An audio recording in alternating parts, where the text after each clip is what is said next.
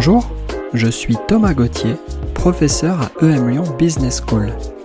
Vous écoutez Remarquable, le podcast qui va à la rencontre de celles et de ceux qui explorent les futurs et se remémorent l'histoire pour bâtir dès à présent un futur durable.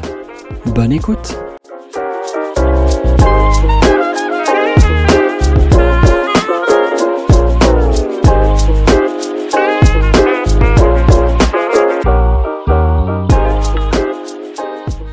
Stéphane David Schoffer est enseignant, chercheur et directeur de programme au Geneva Center for Security Policy.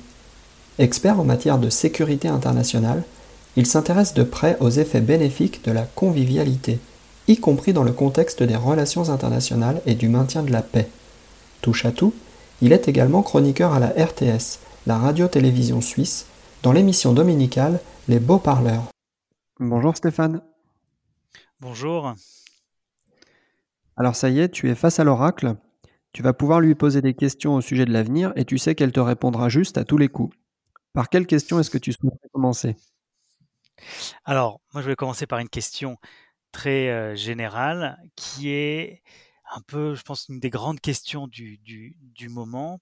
C'est assez simplement, c'est quoi le prochain truc qui va nous tomber dessus? Parce que s'il y a quelque chose qu'on peut observer ces, dernières années, c'est un peu l'accélération des, crises majeures et surtout le fait qu'elles puissent arriver en, en, même temps. Parce que si on revient un peu sur ces dernières euh, euh, décennies ou même ce dernier siècle, on se rend compte hein, qu'on a vécu longtemps dans la, la grande question de la guerre froide. Euh, après, on a eu euh, deux, en tout cas deux décennies de la question de la lutte contre le, terrorisme et que tous les enjeux s'organisaient un peu autour de, ça.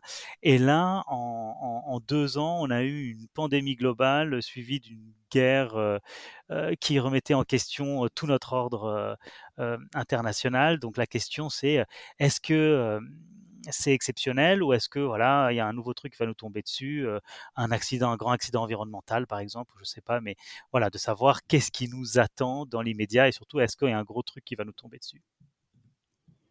Comment on se l'explique selon toi cette accélération des, événements extrêmes? Tu as parlé d'un événement sanitaire pour commencer qui nous occupe encore même s'il a assez largement disparu des médias. Tu nous as parlé ensuite d'un événement géopolitique majeur avec la, la guerre en Ukraine, euh, l'invasion de l'Ukraine par la Russie. Comment on s'explique que ces crises semblent désormais se produire à intervalles de temps extrêmement raccourcis par rapport à cette histoire un peu plus stable où il y avait une guerre froide par exemple pendant plusieurs décennies qui occupait les grands blocs?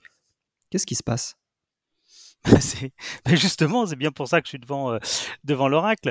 Non, mais c'est assez difficile à dire, surtout qu'on pouvait aussi rajouter à ces dernières décennies aussi, on a eu une grande crise économique en, en, en 2008.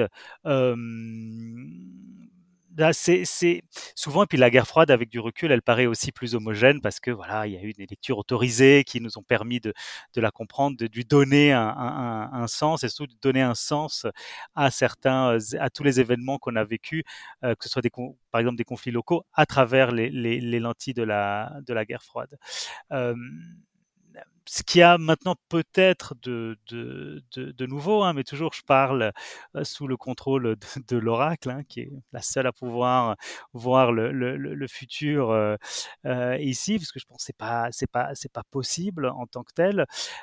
C'est peut-être le fait qu'en vivant dans ce monde de plus en plus globalisé, c'est-à-dire de plus en plus interdépendant, ben, certains événements ben, nous touchent tous et ça c'est et ça c'est nouveau. Ben, les pandémies globales, il y en a déjà eu, mais une qui, euh, qui, qui, puisse euh, avoir une telle ampleur aussi rapidement, c'est aussi le fait qu'on n'a jamais été connecté, euh, le fait qu'une guerre qui peut-être a eu un raisonnement plus régional à une certaine époque montre à quel point on est, on est, on est, on n'a jamais été aussi, aussi interdépendant. Donc il y a peut-être maintenant le fait qu'on vive dans un monde où, où des événements qui n'auraient pas eu un tel écho se retrouve euh, à, avoir une, amplification euh, majeure extrêmement rapidement. Et le fait aussi que il soit possible de leur donner une dimension, comme on dit en anglais, hein, de, weaponization, c'est-à-dire que les que des questions peuvent devenir des enjeux de sécurité beaucoup plus rapidement. Hein. On parle même de que la question de l'interdépendance économique puisse être utilisée par certains sous forme de, sanctions. Donc voilà, on est peut-être dans ce monde plus globalisé, plus interconnecté, plus compliqué, qui fait que on doit gérer plus de problèmes en, même temps. Et on est de plus en plus interconnecté, tu l'as dit, c'est peut-être l'un des facteurs qui aggrave les crises qu'on subit, qui les accélère. Et en même temps, je sais que tes travaux t'amènent à penser que on manque d'espaces de dialogue multilatéraux, on manque d'une capacité partagée à, vouloir faire société ensemble. Qu'est-ce que tu peux nous dire sur, ce défaut finalement de construction de la société globale? bah c'est c'est c'est c'est peut-être la grande question maintenant qui qui euh, qui revient sur le sur le tapis en fait qui n'a jamais qui n'a qui, qui n'a jamais disparu et que toutes les crises qu'on a ne font que réinterroger ne font que répéter cette cette cette question hein, le fait que pour ce qui est de la globalisation, on est vraiment, on va dire, on s'est arrêté au milieu du guet, hein, où euh, on a eu très tôt euh, euh, des économies qui étaient très interconnectées, enfin en tout cas au niveau des flux financiers, des populations qui bougeaient, qui, bougeaient beaucoup, au niveau culturel aussi, des, certaines logiques d'homogénéisation, ah, et que le grand, le grand, disons, manque à ce processus, c'est vraiment sa dimension, on va dire, dans ce sens large, social, hein, que ce soit au niveau d'avoir des, des, projets communs, mais aussi autour de l'idée de développer une justice globale, et, et, surtout qu'on se retrouve face à ce, grand paradoxe hein, où on n'a jamais été aussi globalisé et proche sur pas mal d'aspects, et j'insiste surtout économique, alors qu'au niveau politique, on reste dans un monde extrêmement fragmenté, Hein, qui fonctionne avant tout sur une logique d'État-nation, qui reste quand même les acteurs des acteurs extrêmement centraux, pas seulement dans le pouvoir qu'ils exercent, mais aussi dans les imaginaires politiques qu'on peut avoir. C'est quelque chose qu'on voit même au sein de, de, l'Union européenne et au niveau mondial notamment. C'est un cette montée en force des, des populismes qui sont avant tout sur ce référent, sur ce référent, sur ce référent national. Donc, c'est vrai qu'un des grands échecs de ces dernières décennies, c'était l'impossibilité de faire société au, au, niveau global, c'est-à-dire de pas tous devenir copains. Hein. L'idée, c'est pas non plus de dire ça, mais en tout cas d'avoir un référent commun sur pas mal de questions, indispensable à traiter, comme surtout maintenant on voit pas seulement la question de la paix, hein, bien sûr, et de la guerre, euh, mais la question de l'environnement hein, ou les questions environnementales. On voit à quel point il y a une urgence euh, de les, traiter, d'arriver à des accords extrêmement concrets, avec des objectifs extrêmement concrets pour lutter contre le, le réchauffement climatique. Et on voit qu'on est même dans cette difficulté à pouvoir se mettre d'accord sur une base commune pour, pour agir. Donc l'absence d'une société, on va dire, euh, globale ici est, importante et on voit à quel point cette fragmentation, elle se retrouve même maintenant au sein des anciennes euh, sociétés, on va dire, qui sont construites autour de, de l'État-nation. On se rend compte qu'elles sont extrêmement euh, fragmentées aussi. Hein. On voit ça déjà sur les réseaux sociaux, hein, comme chacun vit dans sa petite bulle. Donc c'est un peu comme si on avait cassé quelque chose pour en construire un autre et qu'on s'était arrêté à mi-chemin. Là, tu nous parles des, des enjeux écologiques. On aura l'occasion d'y revenir euh, tout au long de notre échange. J'ai envie de te poser une question que je me pose depuis longtemps et j'attends pas de réponse euh, ferme et définitive de ta part. Alors, le système onusien tel que je le comprends, il a été mis en place au lendemain de la Seconde Guerre mondiale pour assurer une forme de paix euh, à l'échelle européenne déjà, à l'échelle internationale. Il est toujours en place aujourd'hui, même si on parle de crise du multilatéralisme. Euh, j'aimerais bien d'ailleurs que tu nous éclaires sur ce que ça veut dire exactement. Tu l'as déjà un petit peu fait. Et puis maintenant, on parle de péril écologique, on parle de transition énergétique, on emploie tout un tas de termes pour euh, raconter finalement la nécessité de basculer dans un, dans un paradigme sociétal ou peut-être même civilisationnel nouveau, puisqu'on atteint des limites. On parle de limites planétaires, on parle de ressources qui se tarissent. Est-ce que, selon toi, la nature profonde de ce péril climatique est différente de la nature des enjeux passés, des défis passés auxquels l'humanité a dû faire face. Je pense euh, évidemment à la première et au deuxième euh, conflit mondial. Est-ce qu'on est face à une difficulté? Est-ce qu'on est face à un challenge qui n'a pas euh, de pareil dans, dans l'histoire finalement, qui est d'une nature fondamentalement nouvelle? Sur la question environnementale, enfin évidemment que le, le, le, le péril, enfin il, il, est là et que les ceux qui le nient en fait ont de plus en plus de mal à, à pouvoir le faire puisque on, on, est quand même dans un consensus euh, scientifique, on va dire largement, plus que largement euh, euh, présent. Euh, après, de parler de la nouveauté du, du, du du danger dans son, disons, dans son, euh, dans ce qu'il représente comme péril par rapport à la survie même de la planète, évidemment, c'est important de mettre l'accent dessus. Mais en même temps, on peut aussi dire que euh, on a déjà été dans une situation similaire, c'est-à-dire la question de la survie de la planète, pendant la guerre froide notamment, il n'y a pas si longtemps. Et je dis pas ça, et je dis bien, et attention, hein, je dis pas du tout ça dans un sens pour minimiser le, le, péril environnemental, mais bien au contraire, pour dire qu'on a déjà vécu une période où la question de la survie de la planète s'est posée et qu'on avait des très bonnes raisons d'avoir peur pour, la, pour la suite, vu qu'on avait, on pouvait très sérieusement envisager la disparition, disons, de, de, l'espèce humaine sur la planète, c'est-à-dire avec cette peur d'un Armageddon nucléaire du moment où il y en avait un, des acteurs qui possédait l'arme nucléaire décidé de, de l'utiliser et qu'on tombait dans ce qu'on appelait à l'époque, hein, ce qu'on appelle toujours hein, la destruction mutuelle assurée.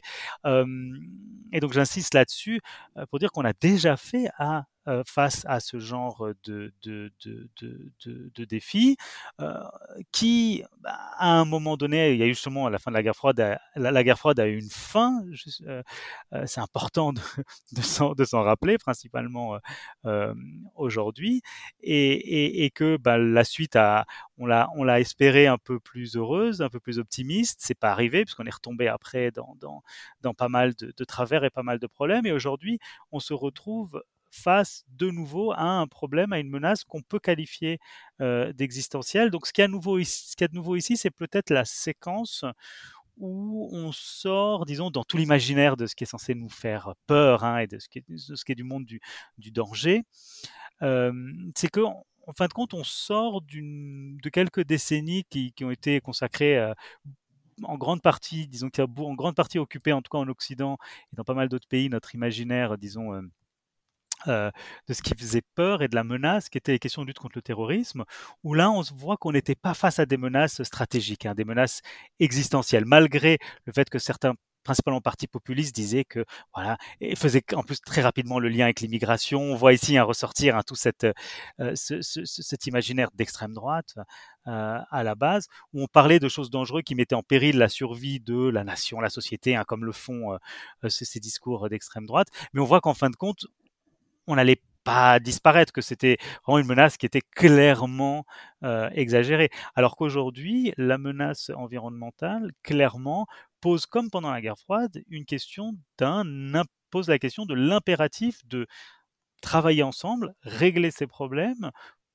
pour ne pas tout simplement euh, disparaître. Pendant la guerre froide, ça posait la question de garder un lien, ça, va peut-être revenir là-dessus, c'était important, quelle que soit la façon dont on perçoit son ennemi, quelle que soit, même à raison, on pense que l'ennemi fait quelque chose de totalement euh, euh, inacceptable. Hein. Pendant la guerre froide, il y a cette histoire du téléphone rouge. Hein te rappelles, entre Moscou et, et, et, Washington, a cette idée que au cas où on pense vraiment euh, il y a un risque nucléaire, on va s'appeler, euh, parce que le plus important, c'est de garder à l'esprit que l'enjeu ici, c'est de disparaître, c'est la survie même de notre, euh, de, notre, euh, de notre espèce.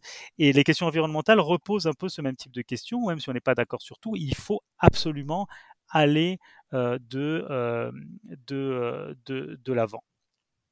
Et pour aller de l'avant, tu as, évoqué le terme de multilatéralisme, bah, ça reste une condition fondamentale hein, d'avoir les, les, outils, les canaux de communication, mais aussi les institutions qui permettent de pouvoir aller de l'avant pour résoudre ces, ces, ces, ces, problèmes.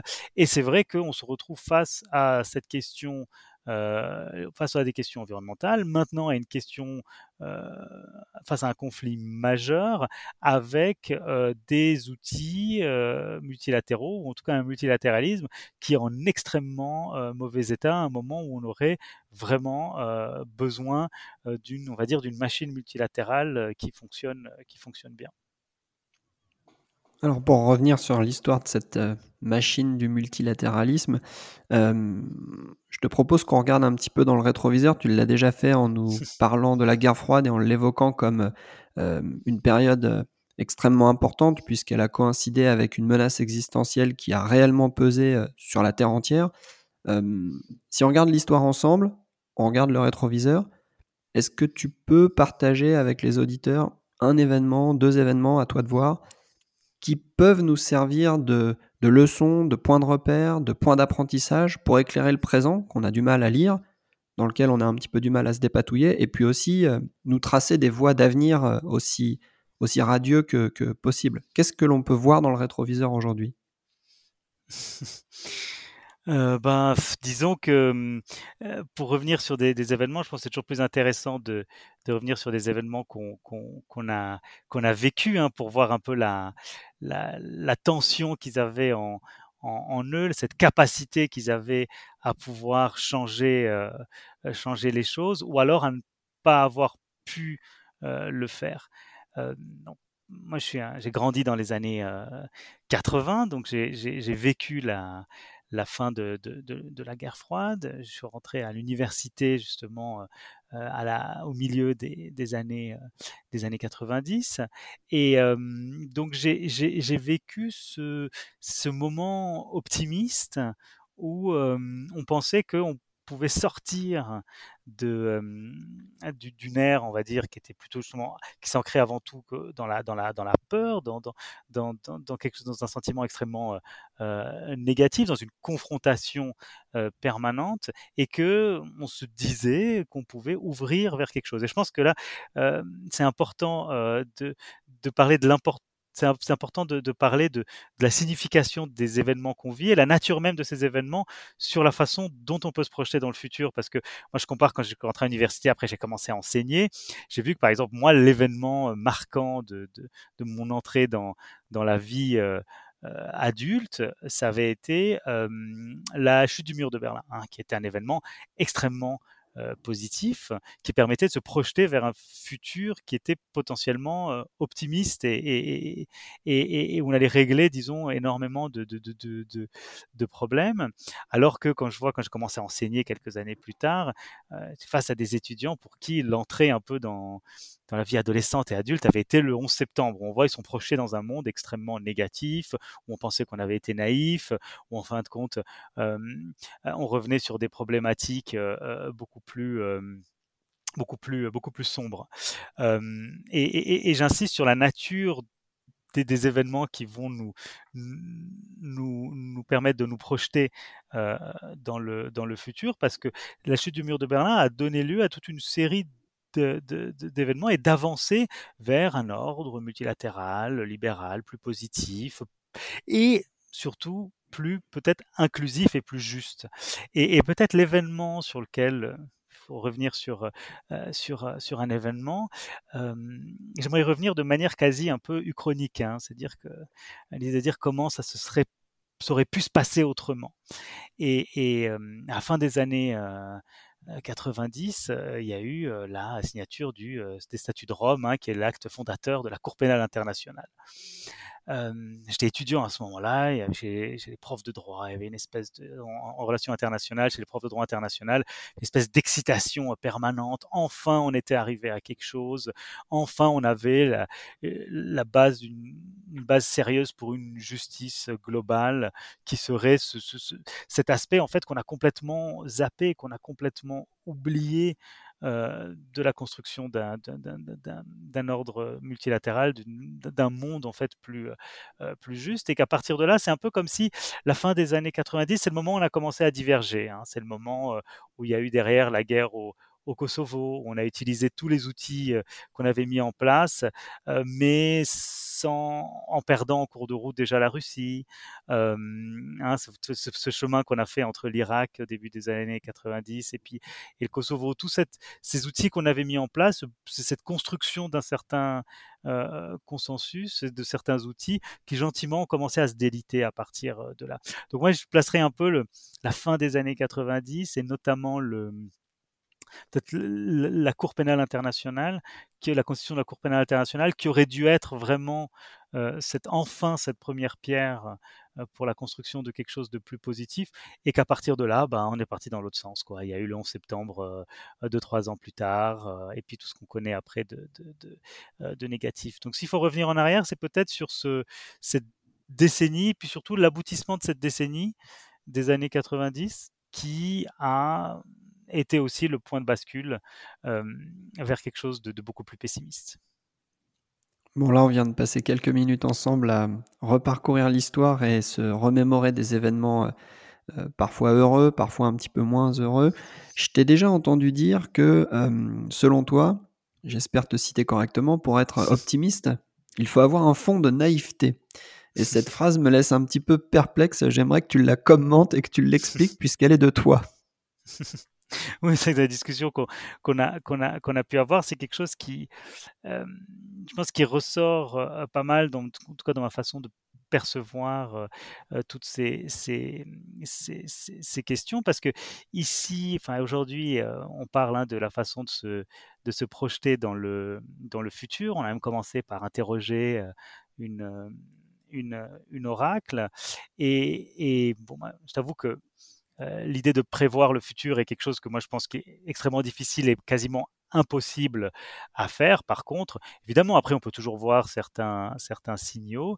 mais pour moi, avant tout, le futur, c'est quelque chose d'extrêmement politique. Hein. C'est l'idée que on a à un moment donné différents futurs qui s'affrontent avec des gens en général de bonne foi, qui pensent que le futur devrait être d'une manière ou, d'une autre.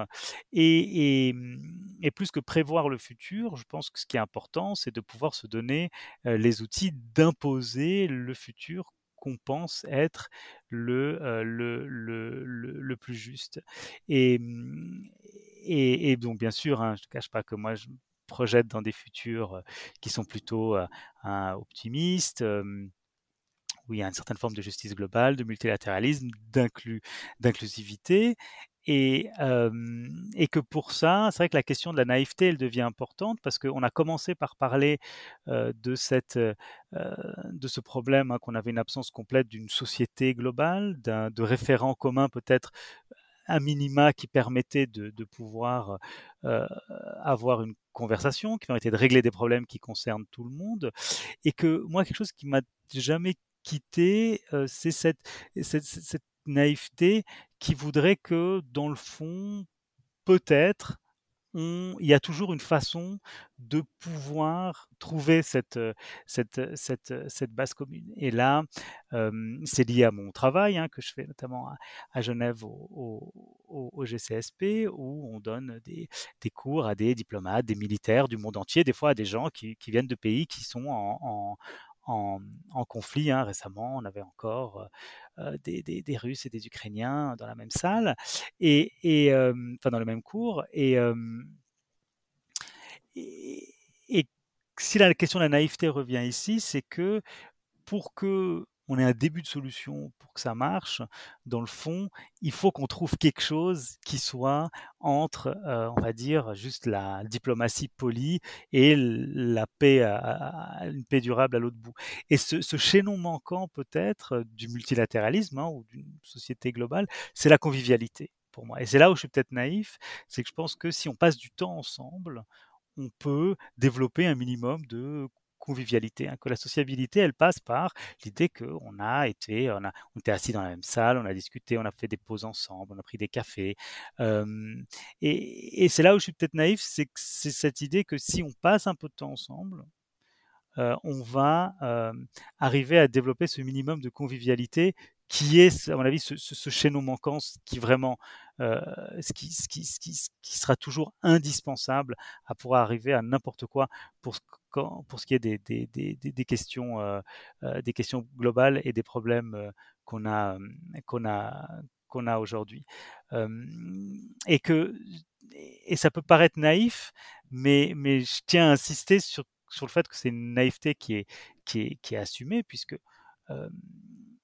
on peut en trouver plein d'exemples. Hein. Un des très connus, c'était la fameuse trêve de Noël pendant la Première Guerre mondiale, ou à Noël en 1914, et tout au long de la guerre, il y a eu des moments où les soldats des deux côtés des tranchées sont arrêtés euh, à Noël, et puis sont sortis, sont sortis de leurs tranchées, et puis pendant un jour, euh, même des fois une semaine, euh, ont arrêté les, combats et, se sont, euh, ont discuté, euh, ont, euh, même joué au foot, enfin bref, que c'était quelque chose qui, qui, est, a, qui, a, existé. Après, certains diront, oui, ça c'est la naïveté, on va juste prendre quelques exemples comme ça. Mais en fait, où c'est important d'assumer cette naïveté, c'est que si on prend l'histoire, disons, dans son ensemble, tous ces petits événements, en fait, ils, forment une chaîne extrêmement cohérente. Et là, il y a une nouvelle tendance en, histoire qui est un peu cette, histoire sur le long terme. Hein. Il y a une des versions les plus connues maintenant, c'est le livre d'Harari Homo sapiens, mais il y a aussi David Graeber, son dernier livre est un livre, est un, est un livre justement d'histoire, d'histoire sur le long terme, où on a tendance que quand on regarde vraiment toutes les traces qu'on a sur plusieurs milliers d'années de l'histoire des sociétés humaines, on voit que les, humains ont plutôt tendance par défaut à coopérer qu'à être en guerre. Hein. Si on prend vraiment l'histoire sur le très long terme, les moments de guerre sont vraiment réduits par rapport au moment de, coopération. Donc cette naïveté, elle, est assumée ici dans le sens où je pense qu'elle va vraiment dans le sens de l'histoire et qu'elle est plus proche de la vérité sur la sociabilité de l'homme. Bon, là, tu viens de nous parler d'histoire longue, euh, tu viens de nous parler d'histoire globale en, en, en, citant quelques ouvrages de, de, de référence. Euh, et d'ailleurs, au micro de ce podcast, je vais recevoir bientôt euh, l'un des experts français en, en, histoire globale pour justement interroger le temps long dans la poursuite de ce que tu viens de partager avec nous. Tu as assumé tout le crédit que tu confères à la naïveté pour trouver des voies d'espérance en commun pour les, pour les nations, pour les peuples, éviter que des conflits mortifères continuent de, de, de, de se propager. Est-ce que tu peux du coup, en conclusion de cet échange, nous raconter simplement comment est-ce que toi tu mets tes paroles en acte, comment est-ce que tu penses ta vie, vis ta pensée, à quoi ça ressemble finalement les activités multiples de, de Stéphane qui cherche à, à, assumer cette naïveté peut-être sous différentes formes, parfois pédagogue, parfois intervenant à la radio. Raconte-nous un petit peu comment ça se passe pour toi. Euh, bah, disons que d'en faire quasi, d'en faire jusqu'à une, éthique de vie, ça me paraît un peu beaucoup, mais euh, en tout cas dans mes activités, c'est vrai que cette idée, en tout cas cette croyance me, guide parce que, comme je, tu l'as, évoqué, enfin, je l'ai dit aussi, euh, dans le cadre des, cours que, je peux donner euh, auprès de cette population hein, que sont les, les, diplomates, des militaires et, et des, policiers, enfin vraiment des, des gens qui sont au, cœur de nos des appareils de sécurité des, de, nos États aujourd'hui. Donc c'est, c'est, ça implique déjà tout simplement de, d'entretenir, en plus de la passation de savoir, disons d'entretenir un, climat, hein, une capacité, enfin de, l'idée de, construire un, un, groupe, hein, et pas simplement dans, dans, une, dans une logique de constitution de, réseau ou, ou de contacts pour leur carrière. C'est aussi l'idée sur, des choses extrêmement basiques. Hein, le fait que pour quand c'est des gens qui passent plusieurs mois ensemble à Genève, bah, ils auront un groupe WhatsApp qui va continuer d'exister après après ce cours et que bah, si un jour peut-être il y a un, un, problème qui pourrait être évité parce que l'un et l'autre sont une poignée de main du de la personne en charge de, de, déclencher une crise majeure, ben, ça aura permis de l'éviter. Je, me, plais à, croire que peut-être un jour, ça sera, ce sera, en tout cas, ce travail aura permis ça.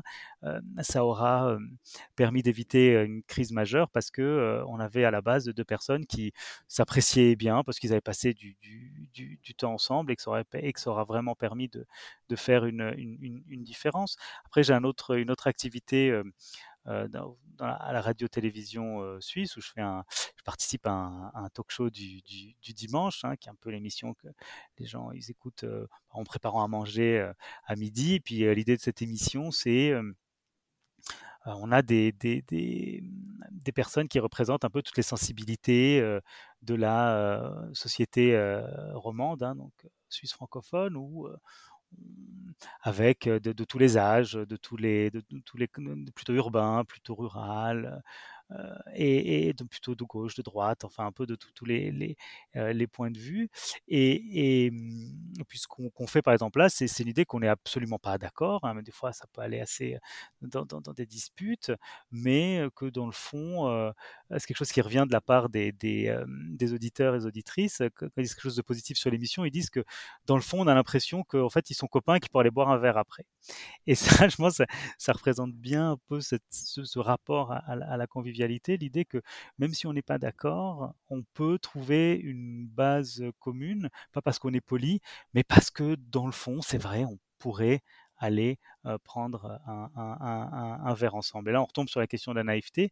C'est peut-être une forme de, de, naïveté, mais c'est en tout cas, ça me semble être assez efficace et surtout à l'épreuve de, de l'empirie, puisque on peut s'appuyer sur l'histoire longue pour dire que ça, ça apporte des, des, résultats. Donc voilà, donc c'est un peu euh, quelque chose qui, qui, revient, je pense. Et, et, et, je te remercie pour ce genre d'émission, parce que c'est une façon de réfléchir aussi un peu sur les raisons euh, des choses qu'on qu fait. Et, euh, et c'est vrai que ça pourrait être un fil conducteur un peu dans tout le travail que, que, j'ai fait, c'était cette, croyance que ce genre de, convivialité était possible entre les gens et surtout permettait d'arriver à, des, résultats assez, assez intéressants.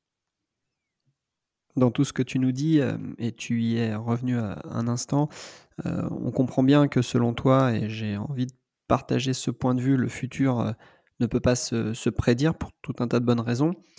Et dès lors, tu concentres ton activité, ton action sous les différentes formes qu'elles prennent à créer finalement des, des espaces de dialogue euh, euh, féconds, des espaces où les controverses peuvent être euh, construites par les participants et les participantes à ces controverses sans qu'on en vienne aux mains, dans l'optique que finalement ces, points de contact pourraient à l'avenir, de manière tout à fait émergente, non prévisible, servir à, relier les individus entre eux. En fait, tu, tu crées des ponts quelque part, sans savoir exactement à quoi ces ponts pourront servir, si ce n'est qu'ils permettront de maintenir un dialogue, de maintenir une écoute aussi, pour que à l'avenir euh, on trouve des solutions pacifistes, pacifiques peut-être, à, la résolution de, problèmes qui pourraient autrement euh, déclencher des conflits euh, bien, bien plus graves. Tu, tu, as l'air en tout cas de, d'accorder du crédit à cette capacité créatrice finalement du réel qui, est, qui est chère à Bergson, je crois, et qui, et qui finalement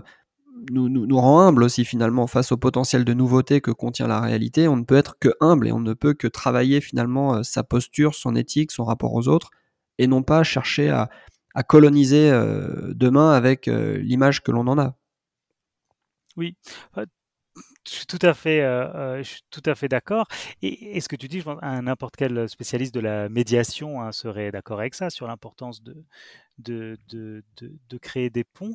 Et la seule chose que je pourrais rajouter à, ça, c'est que mmh, aujourd'hui, et notamment, je pense important de revenir hein, sur les questions, euh, le danger enfin, environnemental hein, face auquel, euh, auquel on fait face euh, aujourd'hui, c'est que euh, l'extranité est devenue impossible. C'est-à-dire l'idée de pouvoir se placer en dehors du monde dans lequel on vit n'est plus possible pendant longtemps, on pensait que ça, ça l'était, et même on pensait qu'on pouvait découper des morceaux, même de gens qu'on voulait pas, qu'on voulait pas voir. Et donc aujourd'hui, un des gros enjeux, c'est et, l'invasion de l'Ukraine en, est un en ce moment, c'est que on est face à justement un pouvoir en Russie qui a fait euh, quelque chose qui allait à l'encontre de tout ce qu'on pouvait imaginer en termes de, droit international, qui pouvait, euh, qui pose des questions extrêmement grave en termes même d'éthique, en termes de crimes de guerre, et que malgré ça, il y a cette question de, de, comment on va pouvoir passer à comment on va pouvoir régler ça, puisque tout le monde sera enfin, ils seront toujours là après. Hein, c'est une façon de, le dire. Mais ça, c'est à la base de toute euh, logique de, médiation. Donc, ces ponts sont, indispensables. Et aussi, la question qui se pose pour aller au-delà, c'est aussi ce rapport peut-être à, à, construire des espaces qui permettent d'intégrer. C'est aussi de comment faire pour qu'à terme, ceux qui veulent, qui pensent qu'ils ne sont pas tenus par les règles, arrêtent de le faire. Et pour arrêter de le faire, c'est aussi l'idée d'être socialisé à quelque chose où on se rend compte que il faut arrêter tout simplement arrêter de faire ça. Donc là, je suis pas en train de parler d'une naïveté où euh, simplement, ben voilà, il faut parler avec tout le monde, c'est génial. Euh, dans le fond, personne n'a complètement tort. C'est absolument pas ça. C'est l'idée de pouvoir aussi créer des, espaces et des ponts pour pouvoir aussi convaincre euh, ceux, qui, commettent des, des, actes qui vont vraiment à l'encontre de certaines valeurs qu'on peut avoir, qu'ils arrêtent tout simplement de, le faire, hein, puisque là on parlait, on a commencé à parler un peu à un oracle et de futur, que cette idée du futur ici, pour moi, elle est importante, c'est aussi comment pouvoir former, imposer, réussir à convaincre du meilleur futur qu'on peut avoir, surtout dans un monde et une situation, là maintenant on a en Ukraine, face à un, pouvoir qui est plutôt pas intéressé par un futur, mais plutôt par un retour vers le passé. Donc c'est d'autant plus important de pouvoir garder ces espaces aussi comme des certaines, des lucarnes aussi sur la, tout simplement la réalité dans ce cas-là. Eh bien, je pense qu'avec ce que tu viens de, nous dire, Stéphane, c'est-à-dire notamment co-construire ensemble des repères dans le futur qui peuvent servir de point d'ancrage pour apaiser des relations, pour faire société, pour, euh, dans, une, dans une naïveté constructrice, euh, passer au-delà finalement des, défis qui sont les nôtres. Euh, je te propose qu'on laisse peut-être les auditeurs avec cette proposition que tu nous fais, aller chercher, aller construire des repères dans le futur et ne pas juste braquer son regard vers le passé en essayant de le reproduire. ça me semble être matière à méditer pour, pour toutes et tous. Merci, merci beaucoup pour le temps que tu as consacré à ce podcast. Merci à toi. À bientôt. Au revoir Stéphane. Au revoir.